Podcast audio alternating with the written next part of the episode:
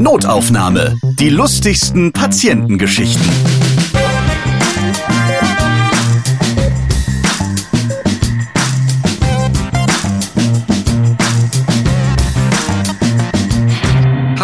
Wenn ihr Lust auf unterhaltsame Geschichten aus dem Alltag im Gesundheitswesen habt, ja, dann seid ihr hier genau richtig. Ich bin Ralf Potzus und in diesem Podcast erzählen Ärzte und Ärztinnen von ihren lustigen Begegnungen mit ihren Patientinnen. Ja, ich hoffe, ihr habt eine gute Puste, denn heute ist die Lunge dran. Ich spreche mit dem Pneumologen und Oberarzt Christoph Lerzer aus Regensburg. Grüße dich. Hallo Ralf freue mich dabei zu sein. Christoph, wie oft hast du dich schon selbst bei der Erwähnung deines Berufes versprochen? Pneumologe. Es geht mit der Zeit ganz gut, aber anfangs ist es schon schwierig. Vor allen Dingen Pneumologe oder dann Bronchologe, man hört alles Mögliche. Da wird auf jeden Fall immer die Lunge auch schon gleich mit belastet, wenn man so die Fachrichtung ausspricht. Das stimmt. Die Pneumologen sind auch insgesamt eine kleine Fachgruppe, die sich fast alle persönlich kennen. Das heißt, beim Ärztekongress, wenn es denn mal wieder irgendwie sowas wie Kongresse gibt in dieser Pandemie, habt ihr alle den kleinen Katzentisch oder wie? Ja, das ist dann eher so wie ein großes Familientreffen.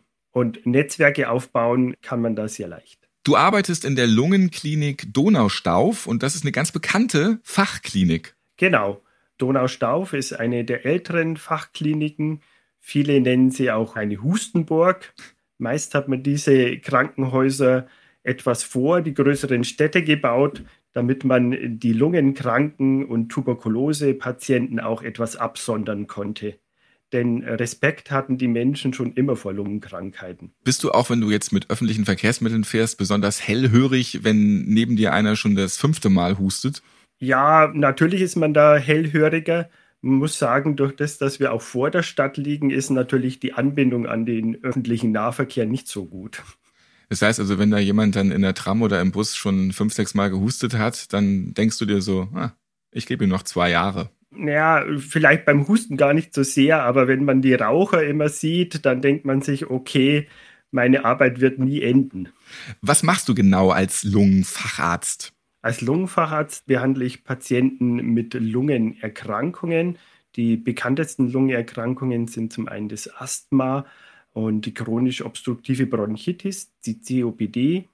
In einer Lungenfachklinik betreut man eher Patienten mit einem chronischen Krankheitsbild, die von den niedergelassenen Pneumologen geschickt werden mit speziellen Fragestellungen. Wir haben dich schon einmal gehört in der letzten Notaufnahmefolge, Atemlos durch Straubing. Shelley Schindelmeier, die hatte eine seltene Lungenkrankheit und du bist ihr behandelnder Arzt. Shelley hat es mit ihrer Krankheit alles andere als leicht und dennoch hat sie ihre gute Laune und ihren Humor nicht verloren und erlebt bei ihren zahlreichen Krankenhausaufenthalten viele unterhaltsame Geschichten mit ihren Zimmernachbarinnen. Könnt ihr gerne nochmal reinhören. Ja, und heute reden wir vor allem über den Tod. Denn auch hier gibt es humorvolle Geschichten und darum reden wir darüber, was passiert, wenn sich Ehefrau und Geliebte überraschend vor dem Toten treffen, wie eine Nothochzeit für einen Todgeweihten aussieht und was macht man als Arzt eigentlich, wenn der Tote den berühmten Zettel am Zeh kriegen soll, es aber gar keine Beine mehr gibt. Christoph, als Lungenarzt, und das war mir vorher gar nicht so bewusst, hat man es eben wirklich sehr oft mit dem Tod zu tun. Ist die Sterberate bei den Patienten einfach hier sehr hoch oder woran liegt das? Zum einen Patienten mit einer chronisch obstruktiven Bronchitis, die haben wirklich eine schwere chronische Erkrankung. Die haben natürlich auch verschiedenste Begleiterkrankungen. Aber wir sehen die Patienten häufig im Endstadium, wenn sie zusätzlich eine Sauerstoffversorgung oder nachts ein Beatmungsgerät brauchen. Und da ist die Sterberate schon höher.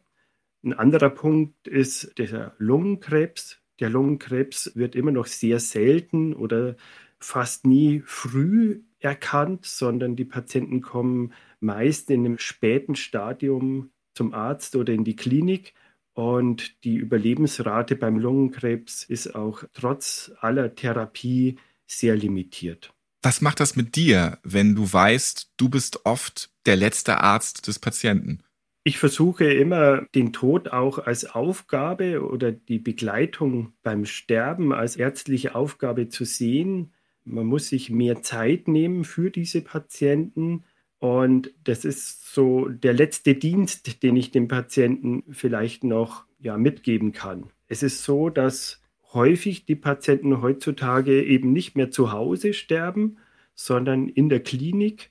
Und deshalb kennt jeder diese Situation im Gesundheitswesen, in den Krankenhäusern, dass man eben eine Sterbebegleitung auch macht. Kannst du es prozentual ausdrücken, wie viele von deinen Patienten nicht mehr weiterleben werden, die du so hast?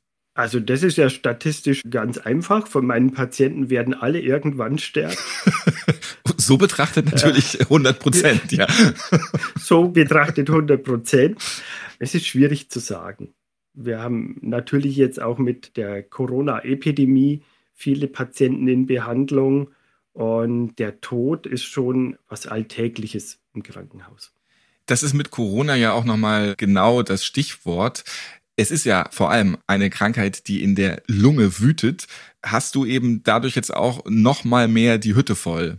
Das ist so. Also die Corona-Patienten, die begleiten uns jetzt seit über einem Jahr.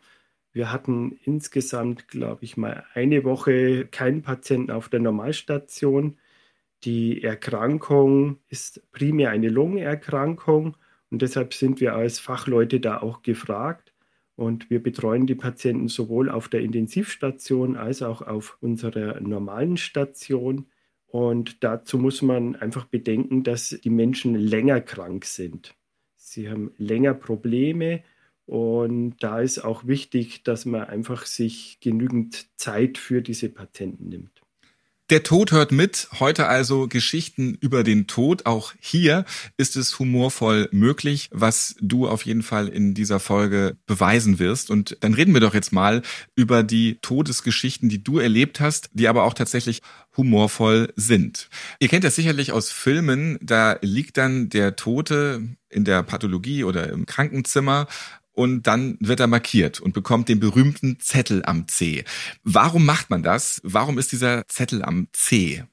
Der Zehnzettel wird nicht mehr häufig eingesetzt, aber zu meiner Zeit im PJ, im praktischen Jahr, war es noch üblich an der Uniklinik, die Verstorbenen zu markieren, wenn sie dann in die Pathologie überliefert werden, um einfach eine eindeutige Identifizierung zu erlauben. Und man geht zwei Wege, zum einen den berühmten Zehnzettel, aber auch noch einen Begleitschein. Aber der Begleitschein könnte ja verloren gehen, deshalb markiert man die Leiche noch extra. Eine Frage war von einer jungen Schwester, an die wir eigentlich alle nicht gedacht haben. Wir hatten einen Patienten, sie ist hingegangen und wollte den Zehnzettel anbringen. Dann kam sie wieder und meinte, es funktioniert nicht. Alle guckten ein bisschen verdutzt, wieso funktioniert nicht. Dann sagte sie nur, ja, der Patient ist der beidseits Oberschenkel amputiert. Aber auch da findet sich natürlich eine Lösung. Man kann den Zettel dann am Finger oder am Ohr anbringen. Am Ohr tatsächlich. Also der hat dann. Er sollte nicht abfallen. Okay. Dann ist es ja auch so, es gibt dann, wenn ein Patient gestorben ist, auch nochmal die Möglichkeit, meistens auch vorher noch im Beisein eines Pastors, dass es nochmal eine Segenspendung gibt. Aber das gibt es auch nachträglich. Es haben ja auch einige Kliniken dann so ein kleines Kirchenschiff irgendwie mit. Und da hast du auch mal was erlebt. Genau, da war ich als Assistenzarzt in meiner Assistenzarztzeit bei einem kirchlichen Krankenhaus angestellt. Und in einem kirchlichen Krankenhaus ist es auch so, häufig, dass der Prior, der Ordensvorsteher, auch der oberste Dienstherr von allen Mitarbeitern ist. Und ich hatte Nachtdienst und wurde in die Onkologie gerufen, weil ein Patient verstorben ist. Und ich wurde gebeten, ob ich die Leichenschau machen könnte. Und ich habe sie dann nachts gemacht, weil ich eh noch unterwegs war im Haus und weil es auch immer praktischer ist, wenn dann der Nachtdienst die Leiche in das Kühlhaus bringen kann. Und bin dann nachts um drei auf die Station gegangen und habe angeklopft an der Zimmertür, so wie ich es immer mache, und war dann doch ein bisschen verwundert, als jemand mit freundlicher Stimme äh, sagte herein. Ich habe dann reingeguckt. Weil man erwartet ja eigentlich keine Antwort. Ne? Eigentlich erwartet man keine Antwort. Ich habe dann reingeguckt und dann habe ich sofort den Prior, also den Ordensvorsteher, erblickt. Und der hat mich gleich zu sich reingerufen in das Zimmer. Und nachdem wir uns kurz äh, begrüßt haben, meinte er, ob ich denn Lust hätte, ein kleines Gebet mitzusprechen. Dazu muss man wissen, ich war als Kind auch Messdiener, also ich konnte da schon mithalten. Und er begann sofort mit seinem kurzen Gebet, wobei kurz relativ war. Entweder lag es daran, dass ich nicht so konzentriert war, aber er hat dann das doch sehr in die Länge gezogen. Wir standen dann doch 30 Minuten vor dem Toten und haben andächtig gebetet. Ich habe mir natürlich nicht getraut, dass ich einfach gegangen bin, weil es ist ja mein oberster Dienstherr. Und in der Situation hat auch nicht das Notfalltelefon geläutet. Es wäre ja auch ein Grund gewesen, das Zimmer schnell zu verlassen. Kann man diesen Arztpieper nicht einfach so aktivieren, selbst anmachen? Oh, ich muss, sorry. Nee. Das geht nicht. Auch die alten Ausreden, ich habe noch Fleisch im Auto, ich komme gleich wieder. Keine Chance. Nee, das funktioniert nicht. Wenn, dann müsste man die Nachtschwester bestechen, dass die einen anruft und aus dem Zimmer rausholt. Aber daran hat die nicht gedacht. Als wir dann beide aus dem Zimmer kamen, hat sie uns ganz verwundert angeguckt und nur gefragt, was habt jetzt ihr hier veranstaltet? Ich habe es ihr nachher erzählt und wochenlang hatte sie Tränen in den Augen und immer wenn sie mich angerufen hat, hat sie auch schon gleich dazu gesagt, ich habe den Prior auch schon informiert, dass ihr mal wieder persönlich einen Gottesdienst abhalten könnt. Nur für dich privat. Vor allem, es war ja drei Uhr früh und du wolltest wahrscheinlich auch irgendwie dann nach Hause und hast dann mal einen ganzen Gottesdienst abgekriegt. Ja, ich wollte in mein Dienstzimmer eigentlich ins Bett und ein bisschen noch schlafen. Das wäre das Ziel gewesen. Ja. Gut, das kann manch einer ja auch in der Kirche tatsächlich ganz gut, aber es fällt auf, wenn man nur alleine dann da drinne ist. Das stimmt. Aber im Nachhinein schmunzelt man dann über solche Situationen. Und insgesamt finde ich es sehr schön in so einem kirchlichen Krankenhaus, dass man auch wirklich da den Beistand hat und auch eine Sterbebegleitung hat. Aber hast du, als es so lange ging und du eigentlich ja wieder raus wolltest, den Toten dabei angeschaut und überlegt, der hat es gerade gut. Nee, ich bin natürlich von einem Bein auf das andere immer so gewippt und habe auf die Uhr geguckt und habe mich versucht zu konzentrieren, weil neben sich hat man einen Vollprofi und ich muss dann doch schon immer nachdenken, was kommt als nächstes. Werbung. Wir müssen reden über meinen Schokoladenkonsum. So geht das nicht mehr weiter im Dauerpandemie-Homeoffice. Ich werde doch immer dicker. Und Coro unterstützt das auch noch mit einem 5% Gutschein für alle. Gebt einfach bei eurer Bestellung als Rabattcode Notaufnahme ein und spart auf www.corodrogerie.de. Das ist eure Online-Drogerie. Coro hat für euch haltbare und gesunde Lebensmittel in Großverpackungen und darum gibt es minimalen Verpackungsmüll. Ihr spart und tut der Umwelt was Gutes. Ja, und ich habe es eben schon gesagt, neben Nüssen, Superfoods und Trockenfrüchte gibt es eben auch Snacks. Süße Snacks und Schokolade. Zum Beispiel die sensationellen Schokobrezeln ohne Zuckerzusatz und ohne Konservierungsstoffe. Dafür mit Vollmilchschokolade und 35% Kakaoanteil. Schokoladig, knusprig und salzig. Ich bin süchtig. Oder die sauren Würmer ohne Gelatine und in Bio-Qualität. Die sind süß und sauer und in der 1,5 Kilogramm Verpackung ein langer Snack beim Seriengucken. Oder eben auch nicht. Kauft günstig ein auf www.corodrogerie.de mit eurem 5% Gutschein. Gebt bei eurer Bestellung als Rabattcode einfach Notaufnahme ein. Ja, einen Link dorthin findet ihr auch in den Shownotes dieser Notaufnahmefolge. Und wieder ist ein Wurm weg. Werbung Ende. Nun ist es ja auch so, dass wenn jemand gestorben ist, die Angehörigen dann kommen. Und da gibt es auch, ja, interessante Erlebnisse von deiner Seite, wie so die Menschen Abschied nehmen von ihrem Geliebten. Genau, das Abschiednehmen, das versucht man den Angehörigen zu erlauben und es ist manchmal schwierig im Alltag, weil die Krankenhäuser jetzt auch wie ein Betrieb ablaufen. Das heißt, wenn jemand gestorben ist, wird das Bett sofort wieder benötigt für den nächsten Kranken. Es gibt manche Krankenhäuser, die haben so Abschiedszimmer. In der Klinik, in der ich tätig bin, gibt es das leider nicht, sodass die Patienten erstmal bis zum Zeitpunkt der Leichenschau auch in dem Zimmer bleiben. Und die Zeit wird genutzt, dass auch die Angehörigen nochmal sich verabschieden können. Das Verabschieden läuft meist sehr ruhig ab, in einer ruhigen Atmosphäre. Die Schwestern sind auch besorgt, die Angehörigen bekommen Getränke, wenn sie wollen.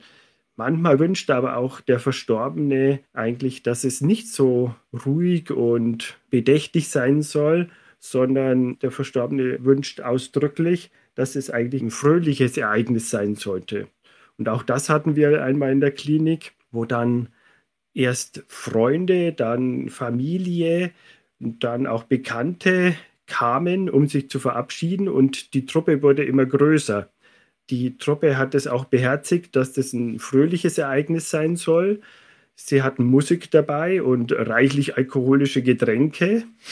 Und wir haben dann mal nachgeguckt, nachdem es immer lauter wurde und immer fröhlicher. Dann wurde gesagt, okay, wir feiern noch ein bisschen. Nach einer Stunde habe ich noch mal reingespitzt in das Zimmer. Da wurde die Feier dann schon feuchtfröhlicher. Ja, manche mussten sich auch schon setzen, die konnten gar nicht mehr so richtig stehen. War schon ein DJ dabei und da haben sie schon irgendwie so ein Partylicht angemacht. Ja, Lichter waren, DJ war noch nicht. Die Musikauswahl ja, war so zumindest, dass man es auch in den Nachbarzimmern sehr gut hören konnte die ersten Fragen am Gang waren, was ist denn hier los? Und wenn man dann sagt, ja, da ist jemand verstorben, dann erntet man erstmal ungläubige Blicke. Nach, Während die Diskokugel vorbeirollt auf dem ja, langen Gang. Nach mehreren Stunden hatten sich dann die letzten verabschiedet. Nicht mehr ganz fahrtauglich, aber dank Fahrgemeinschaften sind auch wieder alle heimgekommen. Also ihr habt es auf jeden Fall möglich gemacht, dass diese letzte Party für den Verstorbenen noch möglich war ich glaube, dass wir es ganz gut hinbekommen haben, ohne die anderen Patienten da irgendwie zu stören. Genau. Mitunter gibt es aber auch handfesten Streit bei dem Toten. Ja, das ist eine Situation gewesen, die hatten wir so eigentlich gar nicht auf dem Schirm. Es ist ein älterer Herr, über 80, verstorben und ich habe die Ehefrau telefonisch informiert und sie sagte, ja, sie würde zeitnah kommen und möchte sich noch verabschieden. Ich habe ihr auch wieder erklärt, dass der Leichnam, dass der auf Station bleibt bis zur Totenschau und ich musste kurz was erledigen und so nach einer Stunde bin ich dann wiedergekommen und dann habe ich auch die Frau gesehen und sagt zur behandelnden Schwester, ja, die Ehefrau, die kommt jetzt, wird sich gerne noch verabschieden und dann meint die Schwester, ja, da ist aber schon jemand da und verabschiedet sich. Und mhm. dann habe ich ein bisschen so geguckt, ja, dachte erst vielleicht die Tochter und dann schüttelt sie den Kopf und sagt, nein, das ist auch eine ältere Dame.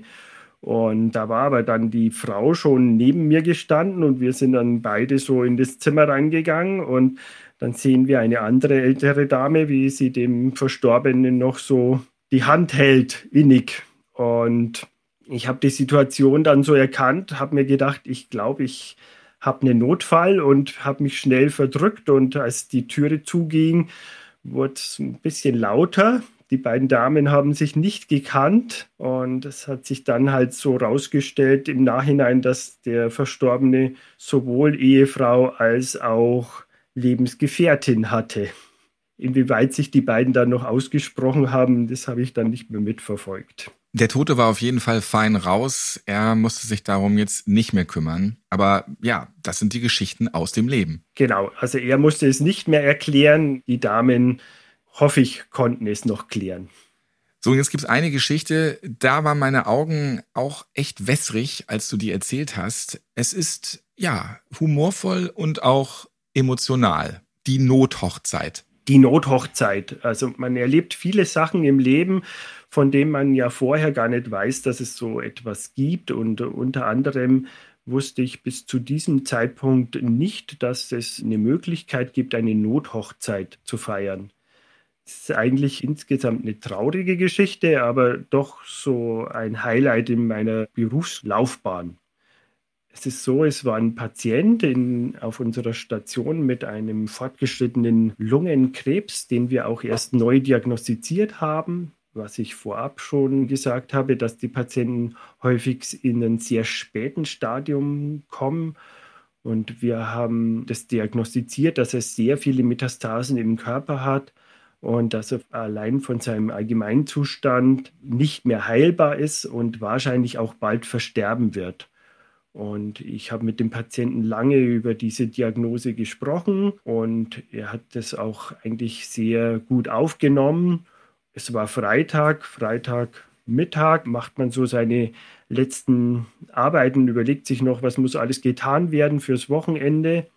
Und dann kam die Schwester auf mich zu und meint, ja, der Patient hätte noch eine kleine Bitte, ob ich noch mal vorbeisehen könnte. Dann bin ich natürlich hingegangen. Kurz vor zwölf war ich dann bei ihm und dann hat er mir so gestanden, dass er noch einen letzten Wunsch hätte. Und natürlich versuche ich den letzten Wunsch meines Patienten zu erfüllen. Und dann hat er mir erklärt, dass er schon 30 Jahre mit seiner Lebensgefährtin zusammen ist, dass sie auch einen gemeinsamen Sohn haben, aber er hat die ganze Nacht über seine Diagnose, über das Leben nachgedacht. Und er hätte jetzt eigentlich den Wunsch, seine Lebensgefährtin noch zu heiraten. Ich war dann schon ein bisschen baff und ein bisschen überrascht. Dann habe ich ihn auch gefragt, ob er ja, ob er das mit der Lebensgefährtin abgesprochen hat und meinte nur, das wird schon klappen, die wird schon Ja sagen.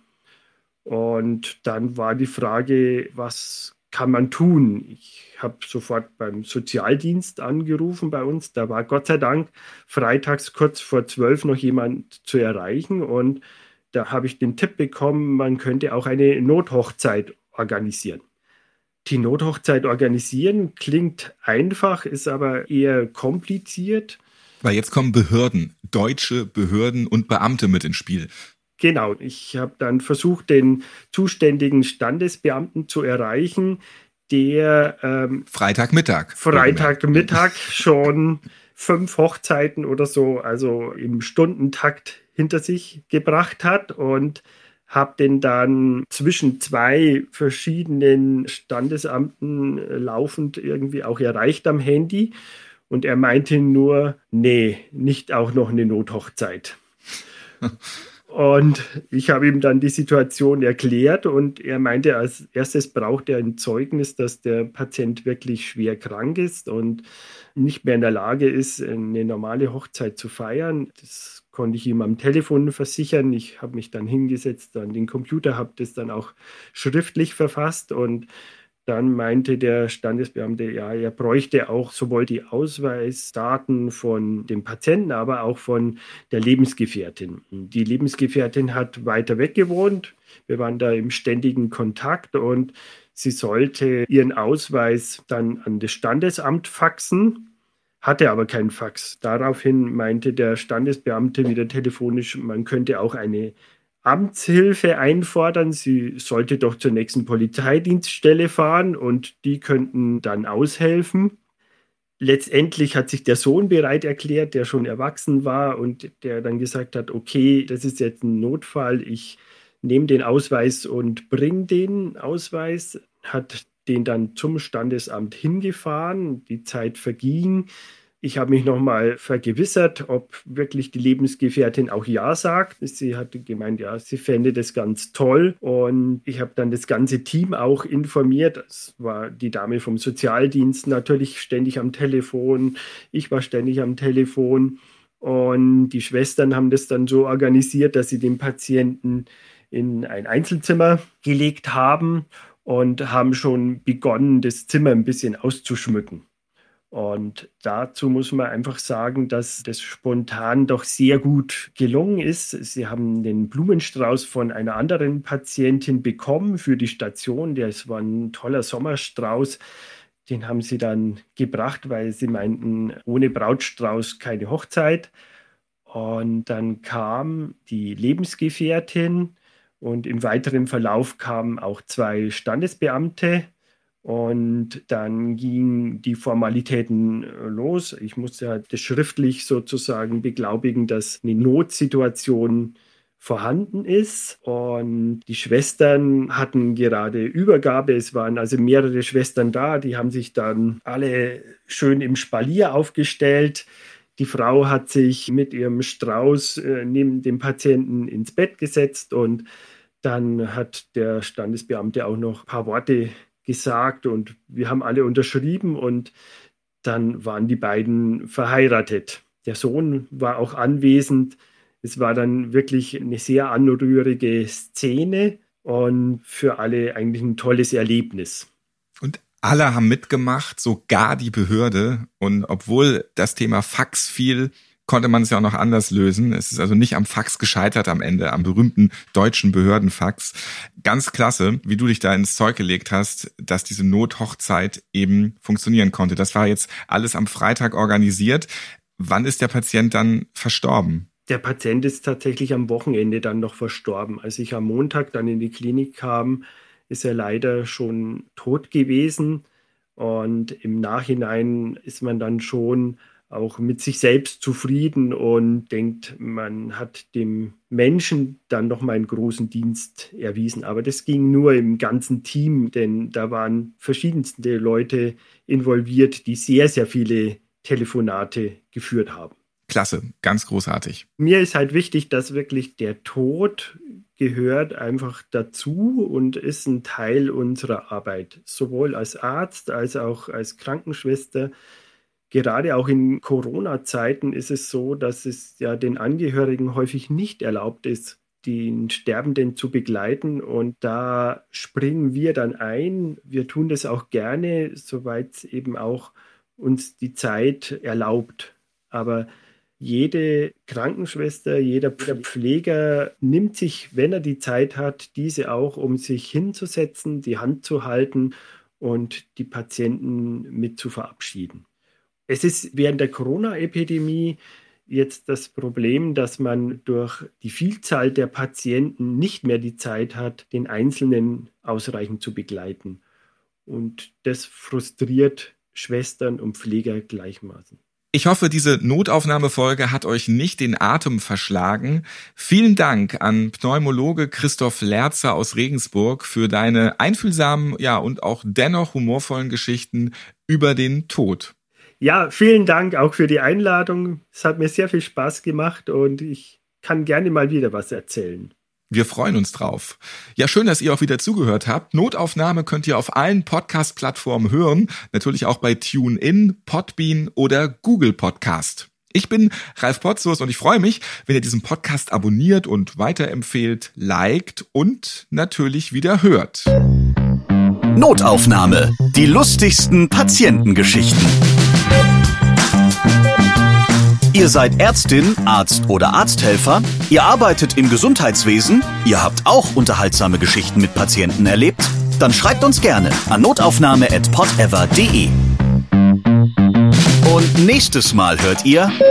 Ich hatte einen Anruf gehabt, da rief eine Frau hier an, total hektisch und im Stress und sagte, mein Schnuffel liegt hier auf dem Rücken und ihm kommt Schaum aus dem Mund. Bitte schicken Sie doch einen Arzt. Und äh, habe sie halt gefragt, hey, wie heißt denn Ihr Ehemann? Da sagt sie, es geht hier gar nicht um meinen Mann, es geht um meinen Hund. Auch da wieder eigentlich die falsche Hotline. Das war die falsche Hotline, definitiv. Notaufnahme. Die lustigsten Patientengeschichten. Eine Produktion von Pot Ever.